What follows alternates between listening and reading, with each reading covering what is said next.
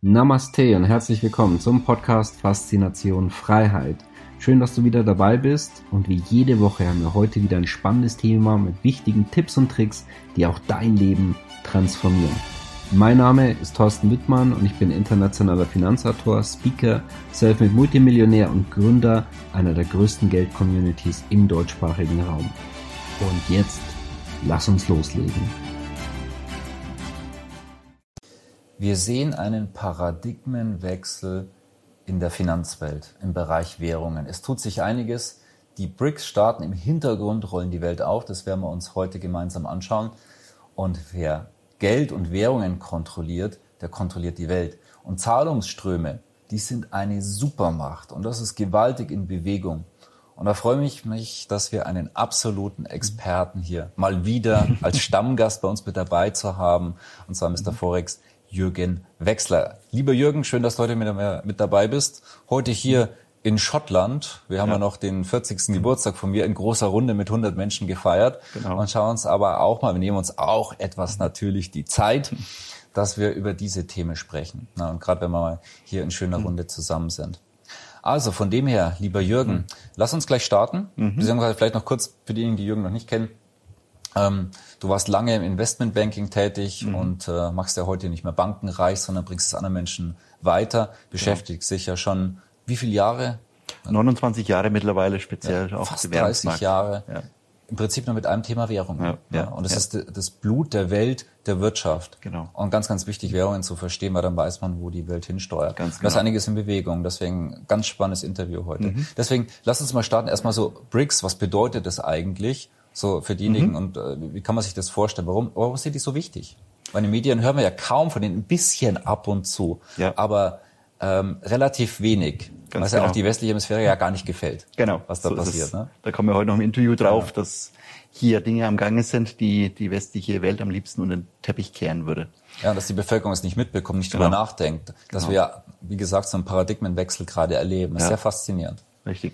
Also die BRICS-Staaten, ähm, das ist eine Vereinigung von Ländern und das steht für diese Anfangsbuchstaben im Englischen für Brasilien, Russland, Indien, China und Südafrika. Und äh, damit dieser Begriff, dieser BRIC-Begriff ist geprägt worden 2001 vom Chefvolkswirt der von Goldman Sachs also spannend auch wieder. Goldman Sachs hängt mittendrin in der ganzen mhm. Thematik. Und es ist aus dieser Idee, dass man Länder zusammenfasst, große Länder, die Wachstumsraten zwischen fünf und zehn Prozent haben in einem längeren Zeitraum, äh, dass die sozusagen ein, ein Konglomerat bilden. Und das ist dann auch geschehen. 2009 haben sich dann diese Staaten das erste Mal getroffen zusammen und haben damit eine Vereinigung wirklich aus diesem, ja, man kann sagen, aus diesem Research-Berichten mhm. entwickelt und haben sich zusammengesetzt. 2011 ist dann auch Südafrika dazu gestoßen. Ja, wurde ja aus BRIC, wurde ja dann BRICS. Ganz genau. Mit dem S noch drin. Ganz genau. Und wenn man sich jetzt mal anschaut, diese, diese Länder haben alleine ein Viertel der Weltwirtschaftsleistung. Muss ich mal vorstellen.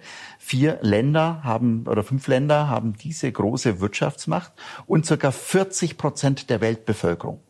Das heißt also auch sehr repräsentativ Alleine schon von der Anzahl der Menschen und eben der Wirtschaftsleistung. Aber diese Länder bekommen kaum auch die Wertschätzung. Das heißt, in den großen Gremien, sei es Internationaler Währungsfonds, Weltbank etc., bekommen die im Prinzip keine Stimme. Obwohl sie so viel beitragen würden. Und das wurmt diese Länder natürlich, denn eigentlich tragen die sehr viel bei, aber werden unter, runtergehalten bei dem Ganzen. Mhm. Und kann vielleicht noch sagen, am nächsten äh, ist auch noch Indien und äh, Südafrika. Die machen noch sehr viel Geschäft auch mit den westlichen Ländern. Also ist auch sehr viel äh, Export noch vorhanden. Und diese Länder, wenn man es genau anschaut, die haben eigentlich alles, was sie brauchen erstmal. Denn sie haben die Rohstoffe, sie haben die Energiezugang, sie haben Arbeitskräfte, und sie haben auch die Nahrungsmittel, also beispielsweise Brasilien auch, was ja sehr großer ähm, Nahrungsmittelproduzent ist. Und was sie jetzt aufbauen, sind Produktionskompetenzen äh, und Technologiekompetenzen. Und damit können sie sich eigenständig auch entwickeln und aus dieser ja, Umklammerung sich gegebenenfalls lösen. Hm. Jetzt muss man ja auch noch sagen, es gibt ja dann nicht nur BRICS, sondern es gibt ja auch viele andere Länder, die sich sehr, sehr stark dafür interessieren, weil sie genau das wahrnehmen, dass die sehr aufstrebend sind mhm. und der Westen tendenziell vielleicht nicht unbedingt. Ne? Genau. Sind da noch andere Länder mit involviert? Ähm, was kann man dazu sagen? Genau, also es hat sich auch im letzten Jahr sehr stark entwickelt, und haben auch offiziell Anfragen gestellt, dass sie beitreten dürfen. Unter anderem eben Saudi-Arabien. Sehr spannendes Land. Genau. Wichtig geostrategisch. Richtig. Und auch die zweitgrößte Erdölproduzent der Welt. Und äh, Saudi-Arabien ist im Prinzip verstoßen worden, wenn man so will. Also der aktuelle äh, regierende Herrscher ähm, hat nicht mehr so den guten Kontakt, schon gar nicht zum Herrn Biden. Mhm. Also mit äh, Trump ist er noch ganz gut klargekommen, aber mit dem Herrn Biden überhaupt nicht. Also der, äh, wie der gekommen ist auch, hat man diese Geringwertschätzung auch ihm gegenüber mal gezeigt. Also mhm. Saudi-Arabien geht hier weg. Und das Spannende ist, ein weiterer, der offiziell hier Antrag gestellt hat, ist Iran. Klar, die sind vom Westen sehr stark ausgeschlossen. Und eigentlich uns wird ja überall das dargestellt, dieses Erzfeindtum zwischen Saudi-Arabien und Iran. Aber China als Koordinator des Ganzen schafft es jetzt eben auch, selbst diese beiden zu koordinieren.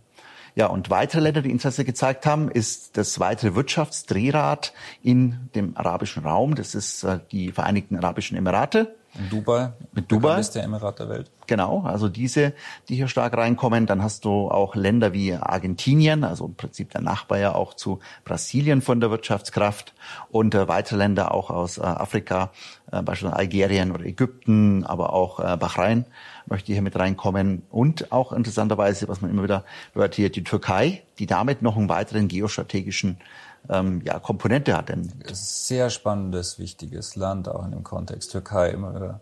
Genau, weil die machen ja mit allen Geschäften, also mit Russland, die eigentlich ausgeschlossen sind. Sie machen mit der, in die EU Verhandlungen, dass sie rein können sollten irgendwann.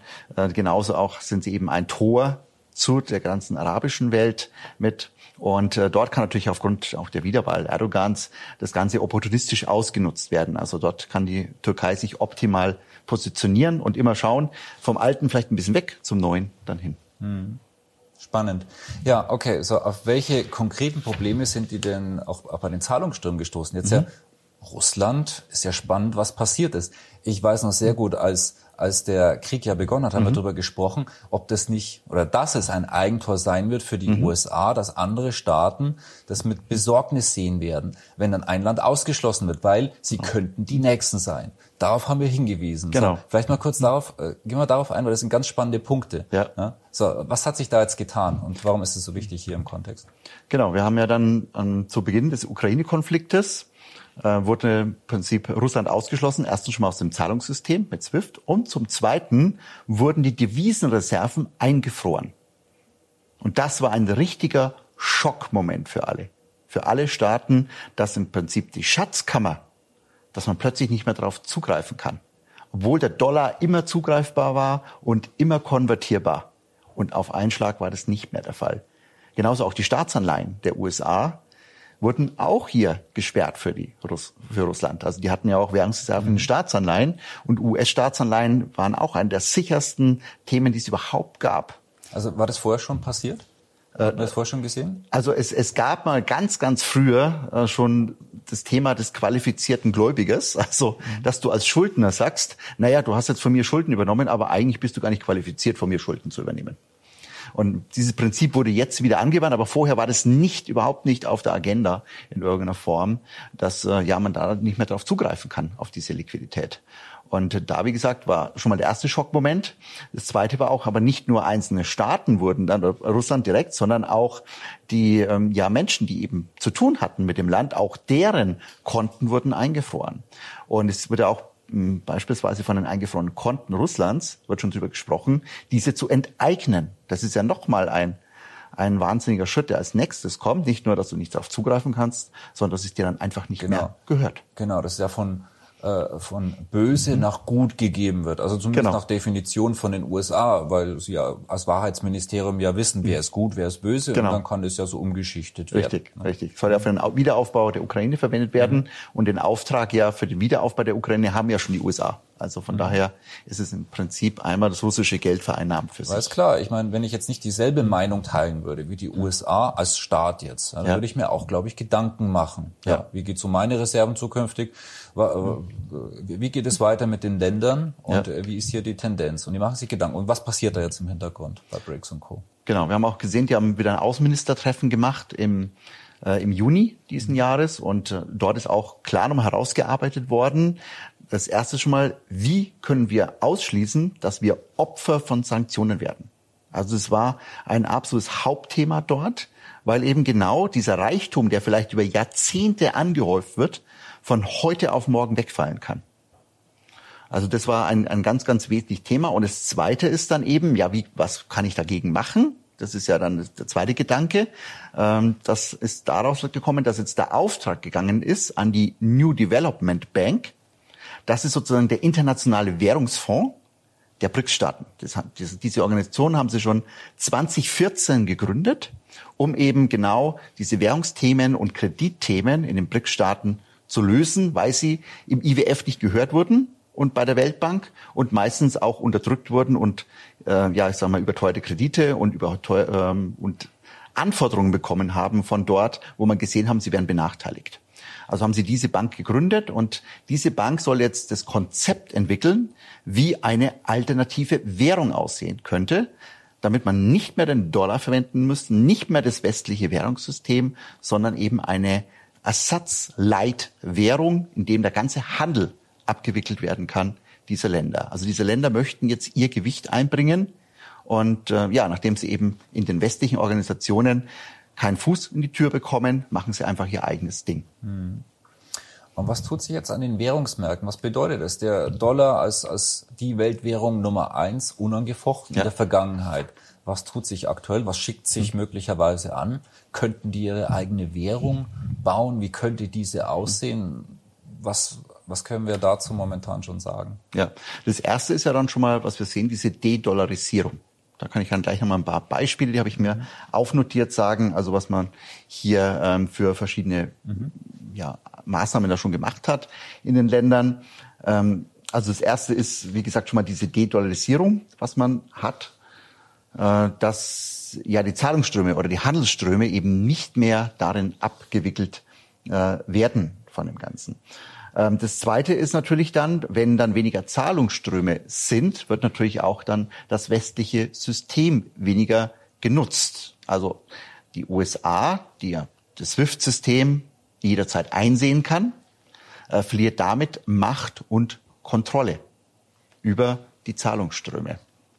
Das nächste ist, was wir ja schon sehen, nämlich den Abbau von globalen Währungsreserven im US-Dollar. Also es ist im letzten Jahr auch noch mal stärker gesunken um mehrere Prozent, ist zwar noch über 50 Prozent, allerdings es geht immer weiter zurück. Beispielsweise wurde es dann umgeschichtet in den Yuan oder eben auch äh, in Gold. Also wo die Währungsreserven umgestaltet wurden. Also wir sehen, dass eine ähm, ja, Veränderung der, der Zahlungen hier mit äh, ein, einhergeht ähm, in dem System.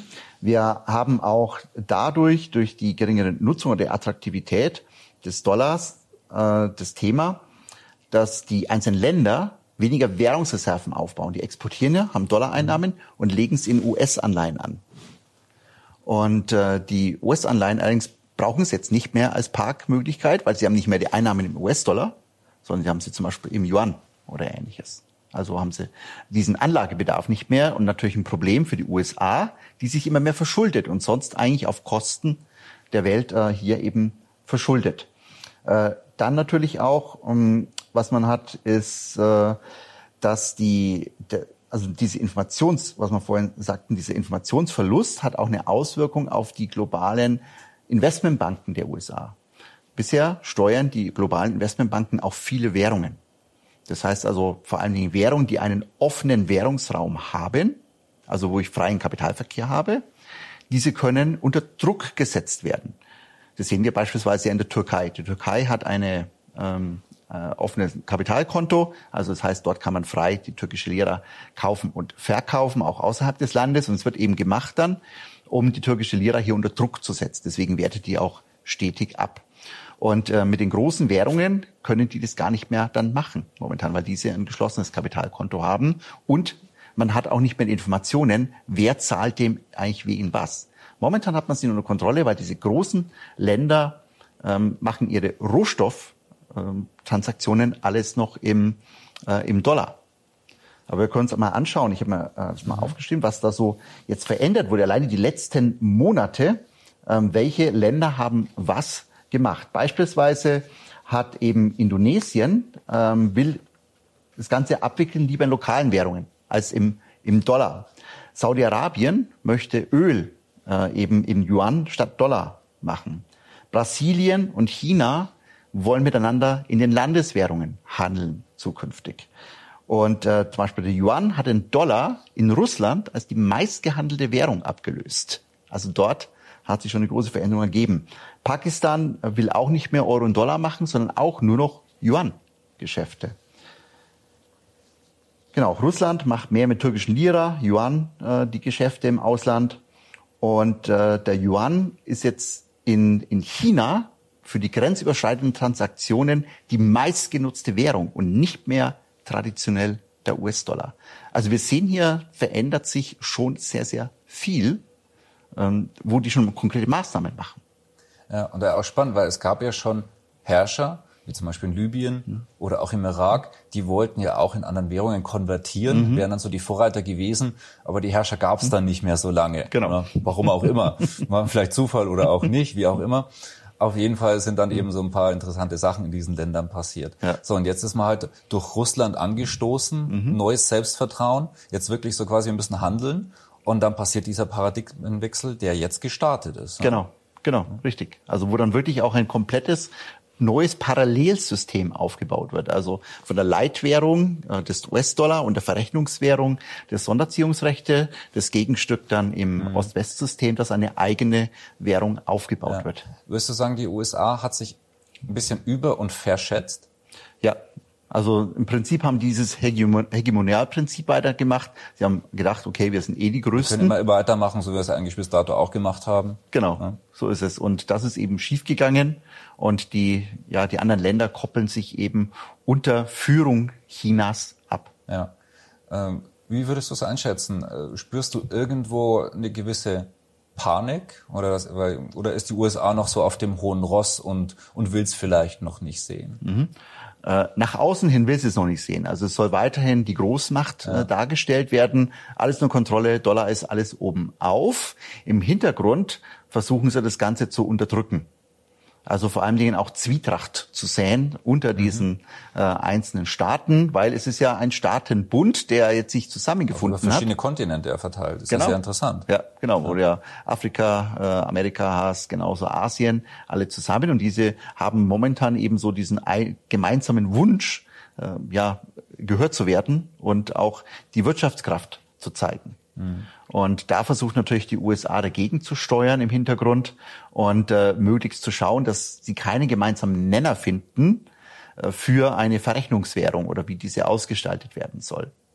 Und man sieht es auch beispielsweise, äh, China und ähm, äh, Indien hatten hier ein bisschen so, ein, so einen Konflikt auch wieder. Da, weil, da ist die Frage, wer übernimmt hier die Führung? China hat so das größten Beitrag von der Wirtschaft her und äh, Indien und China sind ja von der Bevölkerung ungefähr gleich auf und Indien überholt jetzt auch China, einfach aufgrund der Demografie. So, ist jetzt derjenige mehr in der Führung, der äh, ja sozusagen die meisten Leute beisteuert. Ja, weil Länder sind auch Konkurrenten, das macht es natürlich nicht einfacher. Genau. Aber was sie anscheinend ja sehr, sehr gut verstehen, ist, dass sie zusammen eben viel stärker sind. Genau, richtig. Das sieht man auch bei anderen Ländern wie mhm. Saudi-Arabien und Iran beispielsweise. Ja, ja ganz die ja, genau. Die ja Erzfeinde waren ja. jetzt wirklich jetzt äh, sogar kooperieren wollen was jetzt für die meisten vielleicht unbedeutend scheint, aber das ist, ist auch eben ein großer Paradigmenwechsel, ja. weil sie eben auch verstehen, vielleicht sollten wir alle zusammenarbeiten, dann geht es uns allen letztendlich besser. Genau, ja. genau. Also deswegen versucht man einen Nenner zu finden. Da jetzt bei dem Konflikt haben eben dann Indien vorgeschlagen, naja, in Yuan wäre vielleicht nicht so geschickt, vielleicht machen wir es ein mhm. bisschen neutraler. Wir nehmen eben den Arabisch äh, Emirat Dirham als mhm. Verrechnungswährung dann für diese Öltransaktionen beispielsweise. Ja. ja. Spannend. Mal kurz zusammengefasst, das heißt, Dollar, Euro geht eher nach unten, Genau. nicht die Zukunftswährungen. Genau. Kannst du so bestätigen? Ja, genau, so ist es. Und das Gegengewicht ist dann eben eine wahrscheinlich Korbwährung, auch nicht direkt der Yuan, Ja. weil dem fehlen zu viele Dinge, wie es fehlt der freie Kapitalverkehr. Das hatten sie mal angestoßen gehabt, haben dann aber gemerkt, dass die US-Investmentbanken zu viel Einfluss gewinnen und haben das alles wieder zurückgedreht. Äh, Das heißt also, jetzt ist das Ziel, eine Korbwährung zu machen, eine Handelswährung. Und äh, da ist natürlich die Frage, wie kriege ich Vertrauen in sowas hinein? Währung ist Vertrauen. Das ist das Nummer eins Ding bei Währungen, weil das äh, sind ja eigentlich nur Papierschnipsel auf gut Deutsch. Ja? Und wie bekomme ich aber Vertrauen rein in diese Papierschnipsel? Und äh, dort ist die Idee eigentlich auch, was damals war, 1944, als unsere aktuelle Währungsform ähm, ja, gemacht wurde, unser aktuelles Währungssystem in Bretton Woods. Und zwar wurde ja Dollar und Gold aneinander gebunden. Also ist momentan die Idee dieser BRIC-Staaten, um sehr schnell Vertrauen hineinzubekommen für alle, dass man das Ganze rohstoffgedeckt macht. Und es sind ja auch die Stärken von diesen Ländern. Es sind Rohstoffländer, ist Genau. natürlich sehr spannend. Wird dem Westen jetzt vermutlich auch nicht so gefallen, weil sie eben viele Rohstoffe genau von diesen Ländern benötigen. Genau. Auch wie Erdöl haben wir ja der, der Antriebsmotor. Ja, vielleicht nicht verwunderlich von der, ähm, ich nenne es jetzt mal E-Hysterie, ähm, könnte ja vielleicht auch was damit zu tun haben. Ja. dass da auch diese, diese Unabhängigkeit, weil sie eben genau wissen, das sind vielleicht jetzt nicht unsere besten Freunde mittel- und langfristig von den Tendenzen her. Genau. Und also die Frage, bekommt überhaupt der Westen noch die, die Rohstoffe geliefert oder benutzen sie selber lieber für ihr eigenes Wachstum? Ganz genau. Und die sind da vorne dran. Ja. Und vielleicht kommen die auch mal auf die Idee von Sanktionen. Ja. Wer weiß. Genau. Gut. Äh, schauen wir mal die, die BRICS-Währungen auch an. Also das heißt, erstmal abwarten noch ein bisschen. Das heißt nicht jetzt einfach versuchen, in die BRICS-Währungen zu investieren, sondern schauen, was hier passiert. Ja, also es selektiv eben schon vorgehen. Es wird nicht von heute auf morgen diesen Umschwung geben, dass eben der Yuan jetzt sofort den Dollar ablöst oder dass die Korbwährung das sofort ablöst, sondern es muss ja dieses Konzept erstmal gefunden werden. Das Überweisungssystem gäbe es schon. Da kann man auf das äh, äh, ZIP-System äh, von China nehmen, also China Interbank äh, ähm, System, ich will gesagt, was ZIPS nochmal genau war, also äh, Payment System, genau, China Interbank äh, Payment System, äh, das ist schon vorhanden. Und auch, man kann es als Digitalwährung auch machen, da ist ja China auch schon sehr weit. Und da gibt's auch schon die grenzüberschreitende Technologie mit Mbridge, also ist auch schon alles äh, entsprechend vorhanden. Ähm, die BRICS-Währungen selbst sind trotzdem auch interessant, alleine vielleicht, ähm, weil diese Zukunft kommt, weil man eben weiß, das Geld wird dorthin fließen kann man selektiv auch schon investieren in Währungen, die voraussichtlich in diesen Währungsraum kommen und eben genau diese Rohstoffe im Hintergrund haben. Okay, jetzt noch so Praxisresümee. Was, was empfiehlst du den Leuten? Was bedeutet das für uns alle? Mhm. Also erstmal, dass wir uns einstellen auf diesen Paradigmenwechsel, dass wir da nicht blind sind, Mhm, dass genau. die Welt intensiver denn je in der Bewegung ist. Mhm. Und da vielleicht, da vielleicht auch mal so den Punkt, weil mir scheint es so, dass wir aktuell ja, ähm, wir, wir hatten ja damals mit der Sowjetunion einen ganz großen Block, der war zusammenhängend. Ja, ja. Aber dass wir auch gerade jetzt wirklich so in dieser, wieder in einer Polarisierungsphase sind, Mhm. wo es eben genau zwei Blöcke geben wird, die westliche Welt und BRICS und Co. Ja. Siehst du es ähnlich? Ja, ja, so ist es. Also es ist dann, dass wir diese Aufteilung wieder bekommen und eigentlich nur, weil sich jemand zu sicher gefühlt hat, dass er die Welt beherrscht und auch die Wirtschaftswelt beherrscht und einfach nicht diejenigen, die kommen, integriert hat, sondern versucht hat, einfach immer von oben den Stempel aufzudrücken. Genau. Also so nochmal zusammenfassend und Praxisresümee.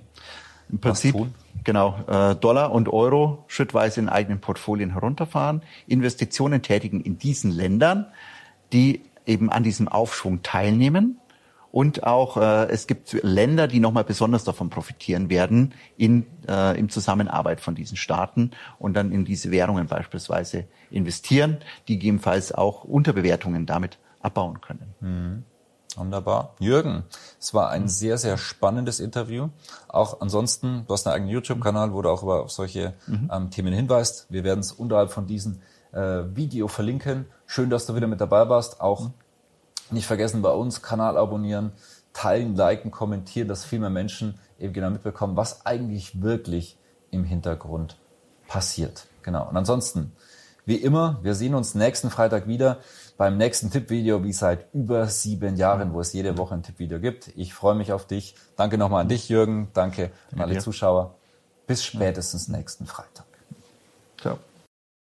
Schön, dass du wieder dabei warst. Wenn dir der Podcast gefällt, erzähle gerne dein Umfeld davon, so dass auch dieses von den Inhalten profitieren kann. Und falls du es nicht schon gemacht hast, abonniere den Kanal, damit du künftig keine Folge verpasst und vor allen anderen informiert bist. Gerne kannst du uns auch einen Kommentar und eine positive Bewertung bei Apple Podcast dalassen. Bis zum nächsten Mal, dein Thorsten Wittmann.